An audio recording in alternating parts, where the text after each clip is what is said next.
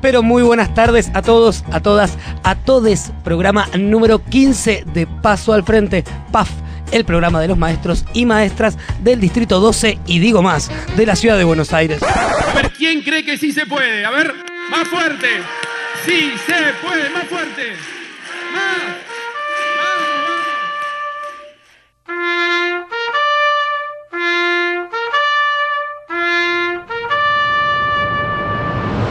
Dulce o salado. Oiga, La nota tiene que ver no con un Carlitos, sino con un Luis. Estamos dándole la nota a un panqueque. bueno, y diga quién es, de bueno, quién estamos hablando. Luisito Majul, Sí, esta nota buena porque sos un panqueque, pero te diste cuenta a tiempo, es para vos. ¿Qué quiere que le diga? Lleva un bueno. Otra cosa no le puedo poner. Está sentada a mi izquierda, lo cual ya dice mucho, la señora Angélica Graciano, secretaria de Educación de la Unión de Trabajadores y Trabajadoras de la Educación. Buenas tardes, Angélica, ¿cómo estás? Buenas tardes, muchas gracias por invitarme a la radio, no la conocía, felicitaciones, es muy linda.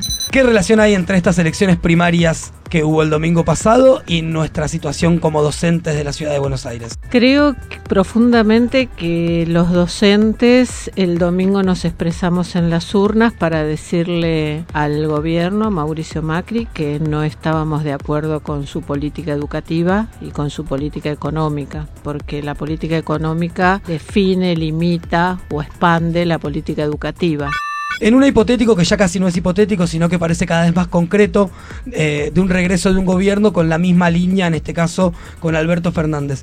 ¿Pensás que podemos esperar lo mismo o que la coyuntura que dejó el macrismo va a hacer que sea imposible ilusionarnos con volver a lo que algunos llamaban la década ganada? Podría decirte casi con certeza que se están discutiendo dos programas. Eh, hay un programa que es para los primeros 100 días de gobierno y otro programa que es a largo plazo para los cuatro años de gobierno. Para los primeros 100 días de gobierno principalmente está la reposición de la paritaria nacional y la segunda cosa que me parece que vamos a tener que demandar es que se audite todo el presupuesto que fue para fundaciones y ONG 行 Estamos en comunicación con Martín Bravo. Martín Bravo es periodista de Clarín y está acreditado en Casa Rosada. Así que vamos a ver si él nos puede contar un poquito los entretelones de estas conferencias de Mauricio. Martín, ¿nos estás escuchando? ¿Qué tal? Buenas tardes. La primera pregunta que te queremos hacer, en realidad, que estábamos discutiendo al aire hace un ratito, es ¿qué quiere decir estar acreditado en Casa Rosada? ¿Vos estás viviendo ahí? Eh, sí, no, viviendo no, pero estoy para el diario cubriendo eh, las cuestiones de gobierno, los anuncios de Macri, de gabinete, bueno, todo lo que vaya pasando. La información que tenemos es que hubo un intento de, de que fuera otra línea, otro tono, el discurso del presidente y parece como que no, como que hubo un Se impulso le soltó la cadena. más fuerte, claro, y, y puede ser que haya quedado eh, en evidencia por lo menos la, reacción más impulsiva que, fue el enojo, ¿no? La bronca por la derrota.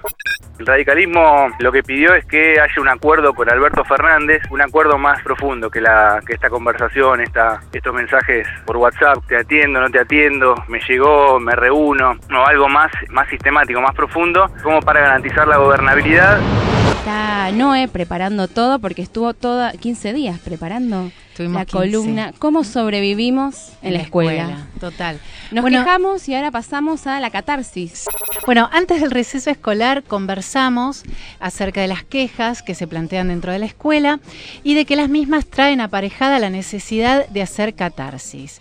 El conflicto pone de relieve los intereses encontrados, los que entran en tensión, y muchas veces estos intereses definen el rumbo de un proyecto escuela, de un imaginario de estudiante, de un trabajo colectivo, y implica justamente problematizar. No es lo mismo mandarte a dormir que invitarte a soñar, decían por ahí. Yo con esa frase me despido. Camarada Morena, todo suyo. Un pueblo despierto siempre será libre. Hasta el viernes que viene. Paso al frente, viernes de 18 a 19 por Radio Presente.